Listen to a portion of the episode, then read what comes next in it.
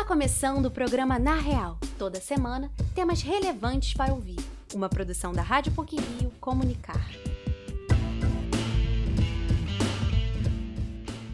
Novembro é o mês da conscientização contra o câncer de próstata. É fundamental que seja desenvolvida no homem a cultura do autocuidado sem esperar o sintoma para procurar um médico. Este é um dos assuntos que vamos abordar no programa de hoje. O outro será sobre a economia circular e a recuperação sustentável pós-pandemia, tema debatido em um encontro promovido pelo Núcleo Interdisciplinar de Meio Ambiente da PUC-Rio. Fique com a gente! O câncer de próstata é um dos tipos que apresentam maior incidência nos homens. Segundo o Instituto Nacional do Câncer, o INCA, entre 2020 e 2022 serão registrados no Brasil mais de 65 mil casos da doença por ano. Vamos saber mais sobre esse importante assunto na reportagem de Ana Luísa Barreto. O mês de novembro é sinônimo de conscientização contra o câncer de próstata no Brasil. A campanha denominada Novembro Azul tem como objetivo compartilhar informações sobre a doença e formas de descobrir o tumor precocemente. Além disso, busca chamar a atenção da sociedade para as condições de saúde do homem em todos os aspectos. Segundo o Instituto Nacional do Câncer, estima-se que entre 2020 e 2022 serão registrados no país mais de 65 mil casos da doença por ano. Para o secretário-geral da Sociedade Brasileira de Urologia, Dr. Alfredo Canalini, é essencial que seja desenvolvida no homem a cultura do autocuidado, que não espera o sintoma para buscar o médico. Dr. Alfredo ressalta que, como o câncer de próstata não tem sinais específicos, cerca de 90% dos casos já são descobertos em fase avançada, o que contribui para que seja o segundo câncer mais letal no sexo masculino, atrás apenas do câncer de pulmão. E todas essas situações, quando você não vai no médico, não, não vê o que está acontecendo, não olha para o seu próprio corpo e tenta entender é, as coisas, é, você começa a fazer diagnóstico só quando já está com uma sequela grave. Então, é bom que o homem procure o médico para fazer sua, suas avaliações, especificamente sobre câncer de próstata, independente de ter sentir qualquer coisa, e, e principalmente se ele for do grupo de risco para ter câncer de próstata mais agressivo. Dr. Alfredo Canalini explica que homens que têm histórico de câncer de próstata na família, são afrodescendentes ou são obesos, devem procurar o urologista a partir dos 45 anos, pois fazem parte do grupo de risco. O médico afirma que o tabu e o preconceito acerca do tema e dos exames realizados devem ser quebrados. Dr. Alfredo relembra que atualmente uma forma de descobrir e aumentar as chances de cura é o exame de PSA feito por meio de coleta de sangue e que monitora os níveis de hormônio da próstata, a fim de diagnosticar qualquer infecção ou alteração indicativa de câncer. E no momento em que você tem o advento do PSA, isso chama a nossa atenção que nós tínhamos um aliado para o diagnóstico de câncer de próstata precoce. Então a gente não tinha só o toque retal, a gente tinha também o PSA. Então são dois exames que, quando reunidos, eles potencializam, eles facilitam que a gente possa saber antes da doença estar avançada. Então, muda um pouco a questão da sobrevida dessa doença, muda o aspecto epidemiológico de morte, porque você começa a evitar que esses homens eles morram.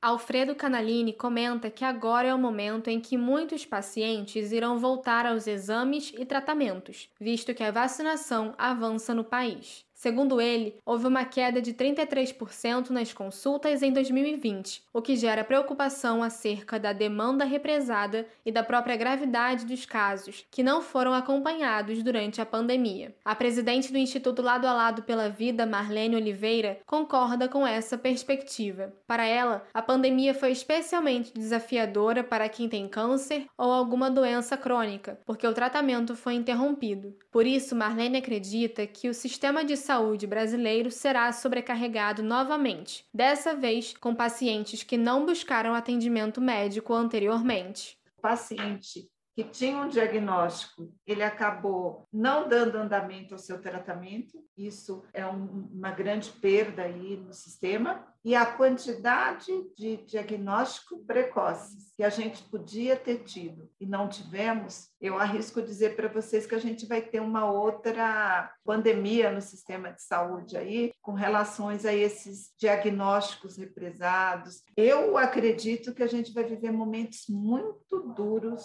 na saúde Marlene Oliveira enfatiza que, em especial no câncer de próstata, é necessário uma visão humanizada do paciente, porque ele sente muita dor, visto que a doença pode se espalhar pelos ossos. Além do tratamento oncológico, é essencial que haja um suporte familiar e psicológico ao homem, inclusive para aumentar as chances de cura. Então, o que, que você tem que fazer? Primeiro, você tem que acolher esse homem, você tem que mostrar para ele a importância né, dele ter amigos, dele ter a família, que ele tem que se ancorar nesse universo. Eu, como líder de uma organização, eu tenho que lutar para que esse homem ele tenha acesso a, a serviços de é, psicólogo, serviço social, fisioterapia, dos direitos né? Um paciente com câncer, ele tem alguns direitos. Marlene também aponta que a sociedade deve se engajar em prol da saúde masculina durante todo o ano, não apenas no Novembro Azul. Dessa maneira, ela acredita que a imagem de masculinidade será finalmente sinônimo de autocuidado para os brasileiros. Esta matéria foi produzida por Ana Luísa Barreto e Vitória Lemos para o Na Real.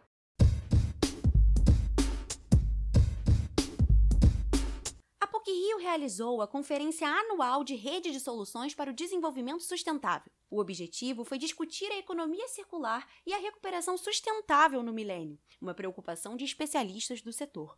Quem acompanhou o evento foi o repórter Luiz Felipe Azevedo.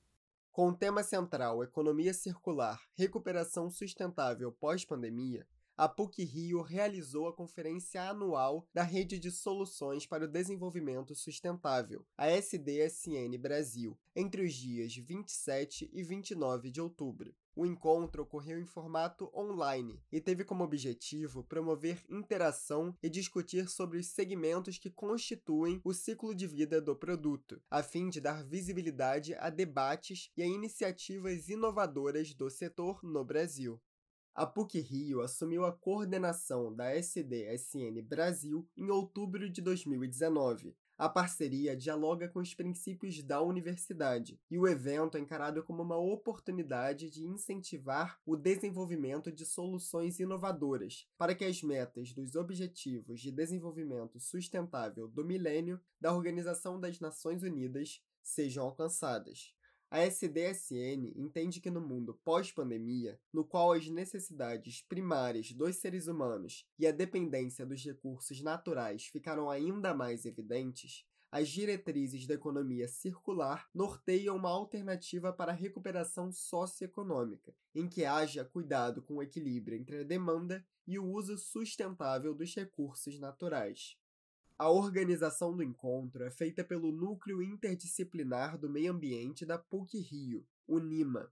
Para o diretor do projeto organizador, Luiz Felipe Guanais, um dos principais propósitos da rede é estabelecer diálogo através de uma triangulação entre a sociedade civil, a universidade e os governos, por meio de uma discussão multidisciplinar. Nós coordenamos a rede há dois anos né, no Brasil um dos compromissos dessa coordenação é criar um evento anual que os membros da rede se vejam né? E, e, e, tenham condição de se interagir também com membros da rede fora do país, é, criando, na verdade, um clima favorável ao desenvolvimento desse tipo de solução. Que a rede ela surgiu basicamente da ideia de uma triangulação entre universidades, sociedade civil e governos. Então, a busca de soluções de problemas complexos, você não pode olhar só para uma perspectiva acadêmica. Você tem que ter também um, um, um grau de realidade. Ou seja, tem que chegar na ponta, tem que chegar na sociedade. E o governo, evidentemente, quer sempre um caminho né, para que essa coisa chegue na ponta. A economia circular no Brasil foi o principal objeto de discussão desta edição da conferência. Este conceito vai contra o modelo de economia linear, que prevê a extração de recursos, transformação em produtos, envio para o consumo e descarte. Essa prática demonstra sinais de esgotamento, e nesse sentido, cabe à economia circular atuar como instrumento de integração e sustentabilidade da cadeia produtiva. O modelo circular dissocia o crescimento econômico do uso indiscriminado dos recursos naturais e impactos ambientais. Busca-se a implementação de negócios nos quais os resíduos industriais ou de consumo se tornem matéria-prima em novas cadeias produtivas. Durante participação no primeiro painel da conferência, a diretora da Fundação Ellen MacArthur América Latina, Luísa Santiago, destacou que a economia circular é um modelo econômico regenerativo para o planeta e que funciona o grande objetivo da economia circular é promover uma mudança sistêmica, é promover uma mudança na lógica de funcionamento da economia. Então, a gente está falando de economia e a gente está falando de, de, prosperidade e de resiliência. E isso é o cerne da questão e é onde me encanta o tema da economia circular. A gente não está falando de abraçar árvore, abraçar árvore é lindo, adoro abraçar árvore, mas a gente está falando de um modelo econômico que funciona e que é regenerativo para o planeta, é regenerativo para todas as questões ambientais, ou seja, ele faz frente às grandes crises que a gente, enquanto humanidade, está e enquanto planeta está enfrentando. Crise climática, a crise da perda de biodiversidade, crise das, de poluição e de contaminação que está sendo tão grave, né? e que tudo isso é resultado de um sistema linear em que a gente extrai, transforma e descarta, extrai, transforma e desperdiça. O encontro também discutiu a influência social da produção de lixo e o papel da coleta seletiva e reciclagem como caminho para a sustentabilidade. Para quem quiser entender mais sobre o tema, a gravação dos três dias de conferência se encontra disponível no site do NIMA e no do ECOA, com livre acesso. Luiz Felipe Azevedo, para o Na Real.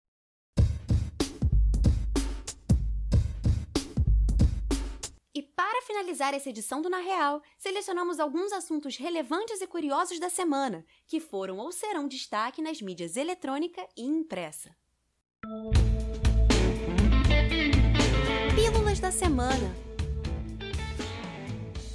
O festival Lollapalooza Brasil anunciou o line-up completo da próxima edição, que será realizada nos dias 25, 26 e 27 de março do ano que vem.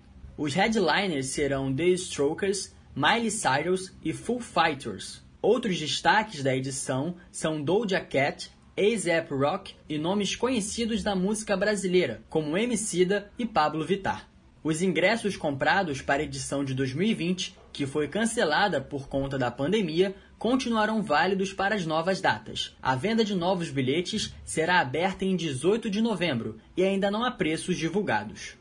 Com a ausência do presidente Jair Bolsonaro, indígena brasileira representa o Brasil na COP26. Chai Suruí ganhou destaque ao discursar na abertura da 26ª Conferência da Cúpula do Clima, que ocorreu em Glasgow, na Escócia, e que reuniu mais de mil prefeituras. Diante de todo o mundo, a jovem expôs o avanço da mudança climática na Amazônia e defendeu maior participação dos povos indígenas no debate internacional sobre mudanças climáticas e o meio ambiente. O novo capítulo do universo cinematográfico da Marvel, Os Eternos, chegou aos cinemas nacionais na última quinta-feira. O filme, dirigido pela vencedora do Oscar, Chloe Zhao, narra a história de uma raça de super-humanos criada pelos alienígenas celestiais durante visita à Terra. O elenco é encabeçado por Angelina Jolie, Kit Harington e Barry Cogan.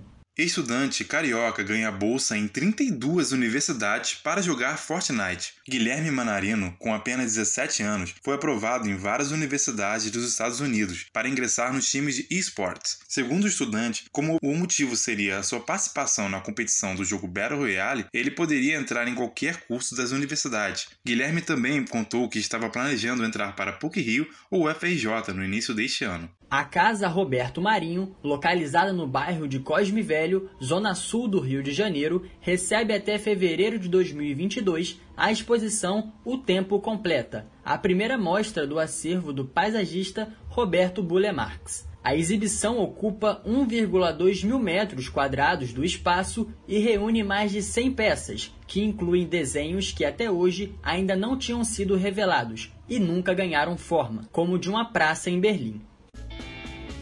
E por hoje é só. O programa, na real, é produzido por estagiários da Rádio PUC e tem a edição e supervisão de Célio Campos. Lembramos que a Rádio PUC faz parte do Comunicar, cuja coordenação é de Lina Sabac. Até a próxima semana!